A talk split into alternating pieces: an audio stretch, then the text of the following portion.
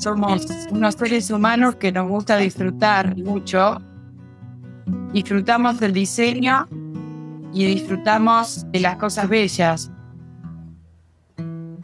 Bella desde el punto de vista estético, morfológico, funcional, productivo, lo que sea, pero nosotros nos enfocamos siempre hacia la belleza. La belleza entendida como concepto y la belleza entendida como propósito. La belleza también tiene que ver con las relaciones humanas. Y para nosotros la unión del equipo tiene que estar consolidada sobre relaciones interpersonales muy positivas.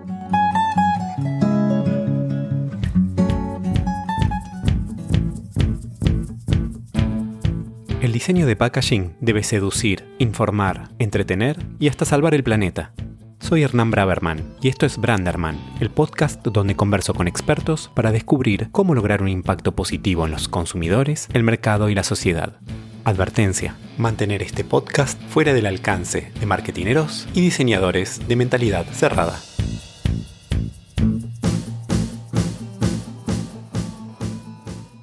Antes de pasar a la entrevista, les quiero presentar mi agencia. Marcas con propósito, humanas, ágiles, honestas, que no dejan a nadie indiferente. 3D crea y revitaliza marcas para imaginar y dar forma al futuro. 3D la agencia de branding y diseño de packaging para marcas audaces.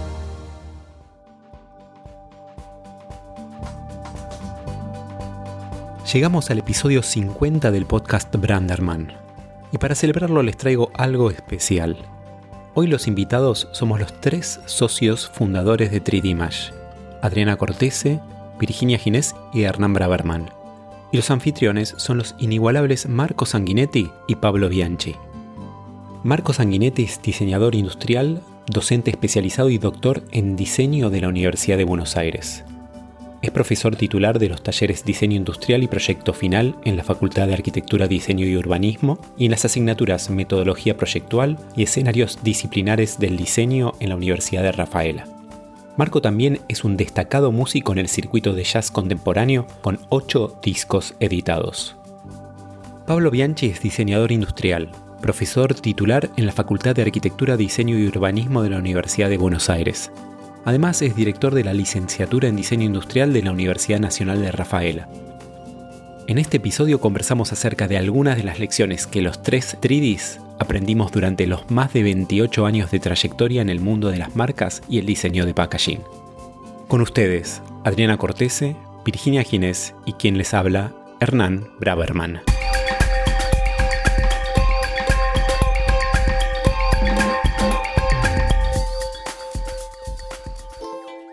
Y acá tenemos a nuestros invitados súper queridos y admirados por Bianchi y por mí, y seguramente por un montón de colegas que seguirán esta conversación.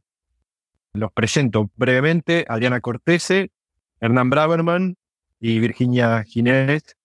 Son los tres 3D Es casi un estudio de diseño que no requiere presentación por la referencia que representa en nuestro campo profesional Está claro que a nivel regional, 3D realmente está muy presente en Latinoamérica como, un referente en diseño de marcas y packaging.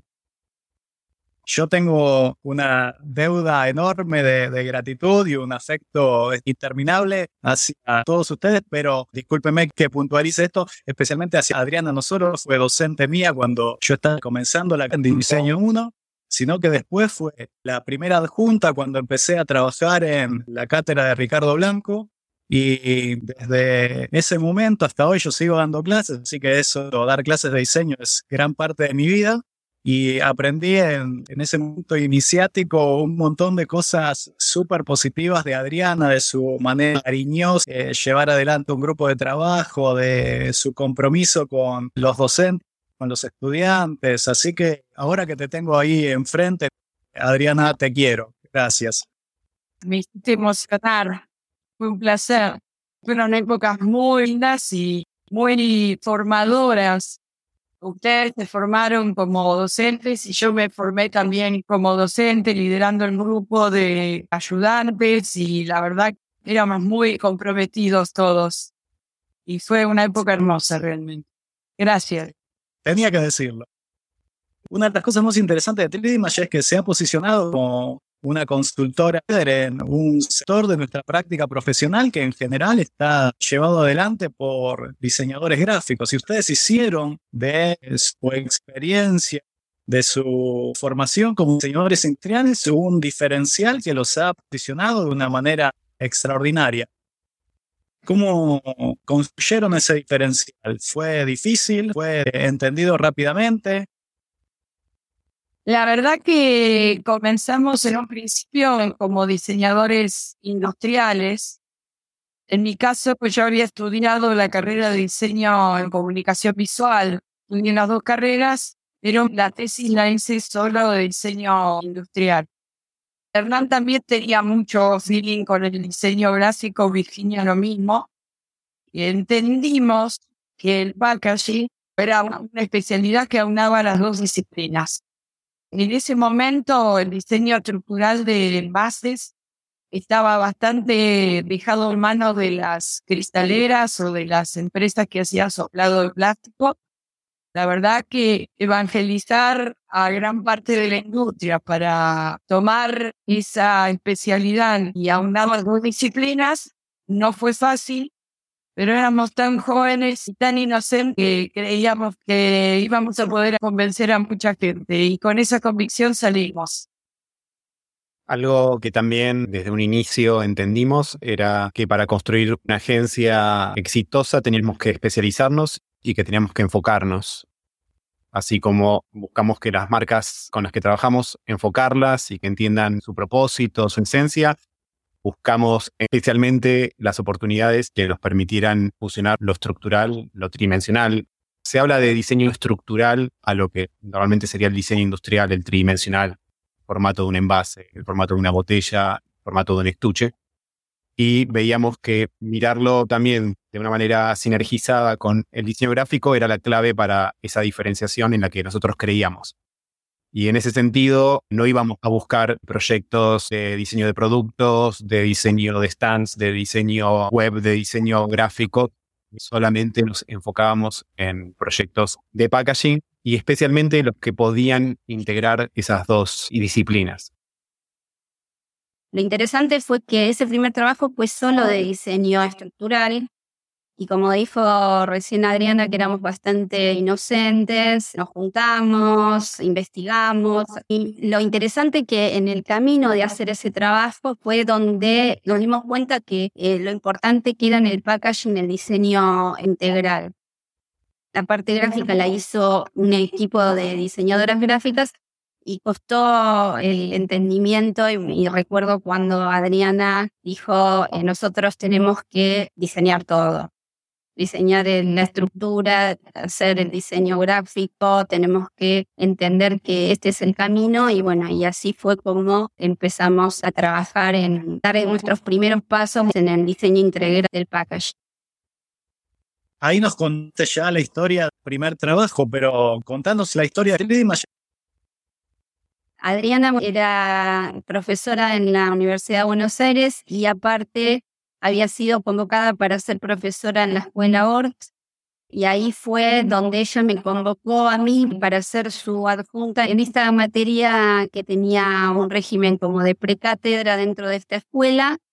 Sí fue como nos conocimos y, y ahí también fue que lo conocí a Hernán siendo profesores en la escuela ORT y al año siguiente hicimos este primer trabajo en, mi caso, yo la conozco a Adri hace 30 años. Tenía apenas cumplido 18 años y fue mi docente en mi grupo de diseño 1 en la Cátedra Blanco. Realmente es mi madre del diseño. Así lo entiendo yo. Y ella después me siguió durante todo el resto de la carrera. Me convocó para ser docente cuando me recibí en el año 93, con 21 años y empezamos primero a ser parte de un grupo docente liderado por Adri y luego con la oportunidad esta de construir un equipo de trabajo. Bueno, de esto justo también hablábamos antes, ¿no? Eh, Hernán, fuiste mi primer docente cuando empecé a estudiar la carrera. O sea, yo entré en diseño 1 en 1994. O sea, vos tendrías entonces 22 años. Y lo primero que encontré cuando llegué al taller, mi primera clase, fue a Hernán Braverman. Este, así que si alguien quiere encontrar una justificación a por qué yo soy pelado, bueno, tal vez tenga que ver con, con esa referencia. Pues lo que aprendí fue eso. Dije, ah, hay que pelarse para diseñar. Y Adriana era adjunta del taller de diseño 1, así que también todas las clases la escuchaba. Me acuerdo que cuando empecé la carrera, en el primer trabajo, que era de análisis de producto, un trabajo más o menos largo, me saqué un 10. Así que arranqué muy motivado, después todo fue cuesta abajo. ¿no? De, hecho, de, hecho, yo no fui muy buen estudiante en, en la carrera. Pero bueno, lo recuerdo, en serio, recuerdo ese primer impacto en diseño 1 como realmente algo muy, muy agradable, muy bueno. Y después nos hemos cruzado siempre, porque yo los iba a buscar cuando estuve en el CMD. Eh, recuerdo que le propuse a Hugo Kogan que entrevistara a Adriana Cortés. Fue una entrevista hermosa, pues de hecho está, está grabada, está publicada, escrita, donde Hugo Kogan entrevistó a Cortés. Fue genial. Pero además hemos tenido en la cátedra muchos docentes que trabajaban en el equipo Cortés y después me he enterado de estudiantes de la cátedra que han terminado trabajando en 3D Todo muy casual, no es que nos hayamos cruzado datos, pero realmente sin saberlo, yo he sabido cómo funciona 3D en el día a día. Y sobre esto quería preguntarles, porque realmente yo sé que ustedes tienen ahí un muy buen clima de trabajo. De hecho, bueno, la casa de Trimatch es un espacio súper excepcional casi paradisíaco para ir a trabajar cada día. ¿Cómo piensan ustedes eso? Porque me parece que realmente lo piensan. La construcción del grupo humano, del lugar de trabajo, no sé, usted ahí tiene un jardín. Bueno, el fondo que se ve en este momento es parte de esa casa que es, que es extraordinaria, en un barrio hermoso. Me parece que parte del profesionalismo de ustedes tiene que ver con eso, ¿no? Con el factor humano. ¿Qué lugar ocupa realmente el factor humano? ¿Cómo han pensado en esto? Básicamente somos unos seres humanos que nos gusta disfrutar mucho. Disfrutamos del diseño, disfrutamos comer, disfrutamos divertirnos y disfrutamos de las cosas bellas. Por eso somos diseñadores. La verdad que yo siempre que pienso en mi carrera, digo, qué maravilla que elegí diseño industrial. Y mi vida profesional siempre está dirigida a hacer cosas bellas. Bellas desde el punto de vista estético, morfológico, funcional, productivo, lo que sea, pero nosotros nos enfocamos siempre hacia la belleza. Y si uno trabaja con la belleza, la belleza entendida como concepto y la belleza entendida como propósito, no podemos de ninguna manera no estar en un contexto que sea bello. Y la belleza en nuestro contexto desde siempre tuve que ver con estar rodeado de naturaleza, tener luz natural, tener espacio. La belleza también tiene que ver con las relaciones humanas. Y para nosotros la unión del equipo tiene que estar consolidada sobre relaciones interpersonales muy positivas. Ojo que no somos la familia Ingalls, o sea, no es que uno va a estar trabajando siempre en un lugar idílico, a veces las cosas salen bien, a veces no tan bien, a veces cuestan más, a veces cuestan menos, a veces te enojas y a veces se te pasa, pero en la belleza de nuestro tipo también tiene que ver con el respeto absoluto por el otro y de restar al otro como persona, como profesional, también es intrínseco a nuestra constitución, porque evidentemente una sociedad de 25 años con los tres mismos integrantes no se podría lograr si no hubiera una base de respeto por el otro. Nunca hubo competitividad entre nosotros, no existe. Pero no porque no seamos competitivos, a nosotros nos gusta ganar y nos gusta ser los mejores. Lo que tenemos como fundacional es que para nosotros todo el que aporta en el equipo, siempre consideramos que es un aporte para mejorar, embellecer o darle un, upgrade a lo que estamos haciendo. Entonces siempre está bienvenido, nunca una propuesta que es de alguien o de otro, siempre es un conjunto. Y la verdad que sí, es así como nos hemos construido, como nos hemos formado los tres y como siempre intentamos formar o desarrollar a nuestro equipo de trabajo. Desde el primer trabajo que hicimos sentimos que todo lo que hacíamos era de los tres entre los tres, como que éramos tres cerebros que se complementaban. Teníamos, quizás por las distintas formaciones que teníamos, distintas generaciones, nos hacía trabajar con muchísimo respeto por las ideas del otro y que todas las personas que pertenecen hoy o que pasaron por este equipo Tridima sintieran que el trabajo era de todos. Muchas personas de nuestro equipo tienen más de una década acompañándonos, algunos casi dos décadas. Hoy estamos haciendo un proyecto para nuestro primer cliente. Creo que esa es la mejor muestra de clima que generamos para los clientes y para nuestros colaboradores. Otra diferencia que podemos encontrar con algún estudio de alguna agencia, la de ustedes es que en general los socios son homogéneos en términos etarios. Cada uno de ustedes tiene experiencias diferentes. Eso es también una particularidad.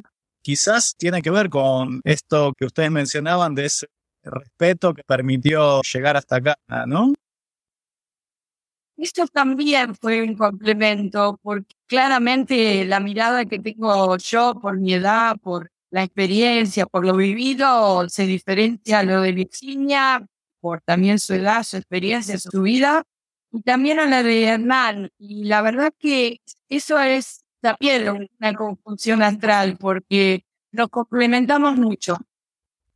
Yo tengo una mirada, tengo una manera de ser impulsiva italiana, Braverman es más calmo en algún nivel, más poner paño frío, Will la que hace el equilibrio. La verdad es que somos bien diferentes, pero por una situación que se da pocas veces, estas diferencias nos hacen complementarnos mucho. Y además la diferencia con el respeto es donde se forma el combo.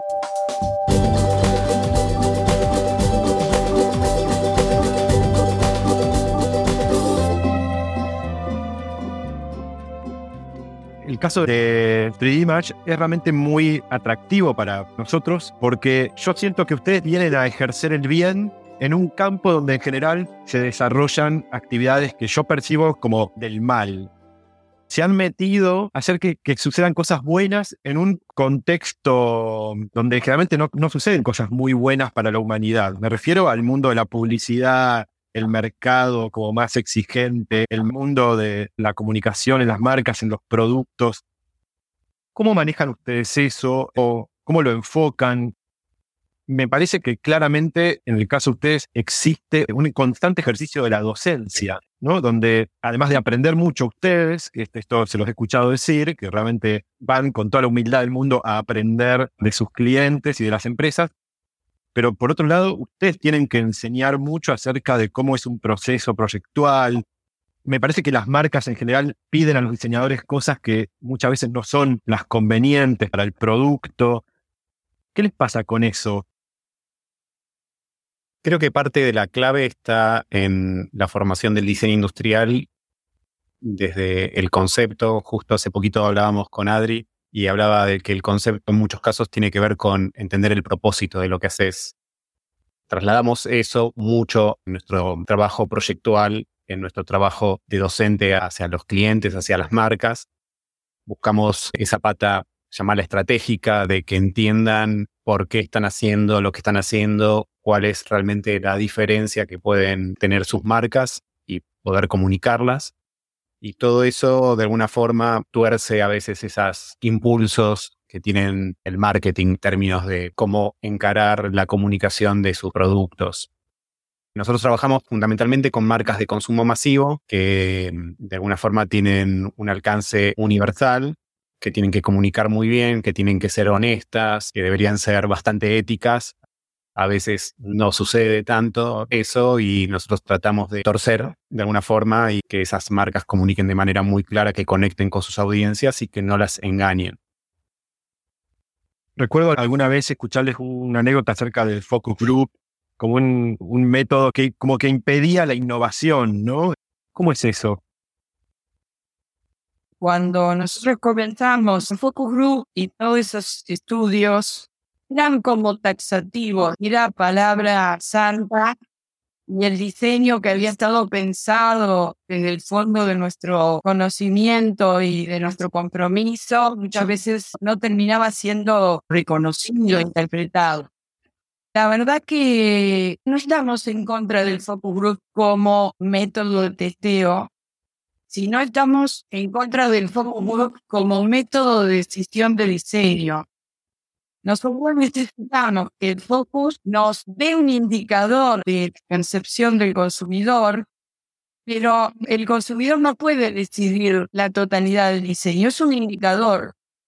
Siento que ahora, en los últimos, que hemos estado en muchos, hay como una conciencia mucho más clara del indicador que es un focus group.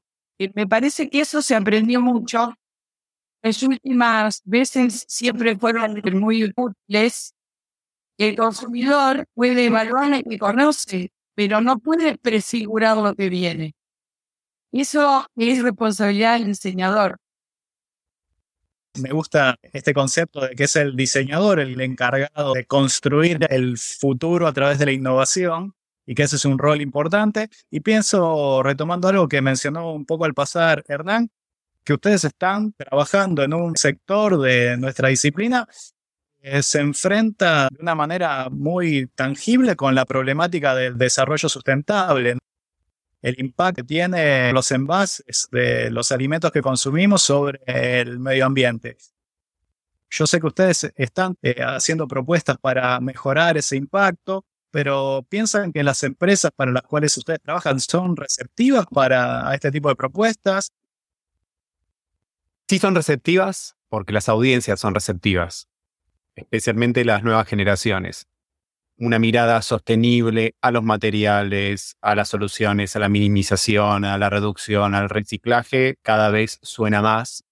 Es un problema demasiado complejo para que lo resolvamos solo los diseñadores, pero lo interesante es que hace 10 años nadie prestaba atención y ahora cada vez más. Y eso está bueno y está reescribiendo las reglas del diseño. Las empresas per se no van a hacer nada si no hay una audiencia que exige. Y eso nos parece relevante porque hace unos años y ahora muchísimo más con todo lo que está pasando, hay conciencia. En cuanto la sociedad tome conciencia, la ola que se viene va a ser imparable. Mientras la sociedad no tome conciencia y le dé lo mismo tirar un envase que va a tardar 100 años en degradarse, las empresas no van a ser muy presionadas. Nosotros notamos bastante en los pedidos de nuestros clientes ya como esa sensación de no quedarse fuera de la foto del cuidado del medio ambiente. Eso es maravilloso, chicos. Es el, el punto de partida de un cambio en serio no hay tal vez nada más sustentable que una propuesta de diseño perdurable en el tiempo. Más allá de la materialidad, que la propuesta estratégica que se genere no requiera una revisión cada 12 meses. Ustedes tienen muchos productos que se podría decir que envejecen bien. Recién estaba viendo el emblemático diseño para Cunnington, pasan los años y sigue dando una impresión, un impacto muy interesante, muy actual, más allá de las renovaciones a las que se haya sometido la marca. Tiene un impacto que realmente perdura en el tiempo, ¿no? ¿Les ha pasado que les pidieran algo que a ustedes les parece, bueno, no, que esto no habría que hacerlo? ¿Cómo se puede lidiar y resolver esa situación cuando al estudio se le pide algo que el estudio en realidad no quisiera hacer? Nosotros nos consideramos como un buen médico, tenemos que diagnosticar al paciente y no tenemos que aceptar autodiagnósticos, que son en muchos casos los briefs. Te mandan un brief y te dicen, cotizame esto. Y nosotros no sabemos por qué quieren cambiar, para qué quieren cambiar. Siempre ponemos la estrategia muy por delante del diseño, muchísimo, cada vez más. Casi somos psicólogos de nuestros clientes. Los sentamos en el diván, los escuchamos, analizamos sus marcas y a partir de ese diagnóstico sí les decimos, esto es lo que necesitas, o en muchos casos, esto no es lo que necesitas. Te parecía que te duele esto, pero lo que te duele es esto a otra cosa. O inclusive poder decirle, mira, está todo bien. Nos consideramos diseñadores, pero muy consultores. Involucrarnos desde el principio en diagnosticar, definir una estrategia, trabajar en equipo con el cliente, el brief, nos permite empezar a transitar la experiencia de diseño desde ese lugar. Nuestro compromiso comienza desde que empezamos a escuchar cuál es su problema. Hace que el cliente también se sienta involucrado en su trabajo y en las tomas de decisiones. Claro, eso que Rubén Fontana llama la reformulación de la demanda. Para un cliente lo mejor es al final entender que no podía imaginar este resultado, que realmente valió la pena la participación de ustedes. Lo que más valor le da a la participación del estudio de diseño es que no sea tan obediente a la demanda, sino que actúe más en este diagnóstico que ustedes contaban. Está clarísimo. Yo iba a ir al otro extremo del proceso de diseño, una cosa que me sorprendía recordando algunos proyectos es que podríamos pensar que todos tenemos un 3D Mesh en casa. De todos esos proyectos tan diversos, ¿cuál es el hijo predilecto? El envase de la botella y más para ganar España fue un proyecto en el que tuvimos que lidiar muchísimo con el equipo técnico para que pueda fabricarse con ese envase también ganamos un premio Pentaworld que fue muy importante para nosotros. A mí me encantó el proyecto de Papá Andrés, el RON de República Dominicana, porque ahí sí partimos de los conceptos y hicimos todo el desarrollo de envases que se hizo con una cristalera dignaria. Me encantó hacer ese proyecto. ¿Tiene algún momento pánico permitió decidirse por esta carrera, en muchos casos, incluso ahora, no es algo tan habitual, tan común. A los 15 vi en un diario el trabajo de Mariscal, fue amor de primera vista del diseño industrial. Recordando a Ricardo Blanco, él cuando empiezo a cursar dice, yo a cada conferencia que voy veo a este nene, porque tenía una cara niño increíble, ¿Qué hace este nene en todos los lugares donde voy? Era la especie de Drupi de Ricardo Blanco. Y Virginia, Adriana, ¿cuál fue ese momento? Yo en realidad, cuando terminé la escuela secundaria, empecé a estudiar en ciencias exactas la licenciatura en matemática, porque creí que me gustaba y me gustaba. Estudié dos años. Mi hermano estudiaba arquitectura y tenía muchos amigos en la facultad de arquitectura mi papá es arquitecto, y bueno, me pasaba que siempre tenía como esa cercanía a dibujar, a estar viendo los talleres de diseño que corregían. Me acuerdo que un amigo me dijo, vos tendrías que estar acá. En esa época obviamente no había internet ni nada de todos los medios que tenemos ahora para informarnos, mi abuelo le hacía a mi papá una carpeta con los recortes de todo lo que venía de diseño en arquitectura Clarín, arquitectura La Nación. Y entonces mi papá agarró esas carpetas, me buscó en revistas Suma de él, artículos sobre el diseño industrial y el diseño gráfico, y me separó todo y me dijo, bueno, léete esto fue en el momento que em, Ricardo Blanco empezó a armar la carrera en la Facultad de Arquitectura. Un día me leí todo eso dije, bueno, esto es lo que quiero hacer. Y fui y pedí el cambio de carrera, que era algo muy raro. Y, así fue como dejé la Facultad de Ciencias Exactas y empecé a estudiar diseño industrial. Mi papá era constructor y tenía una carpintería.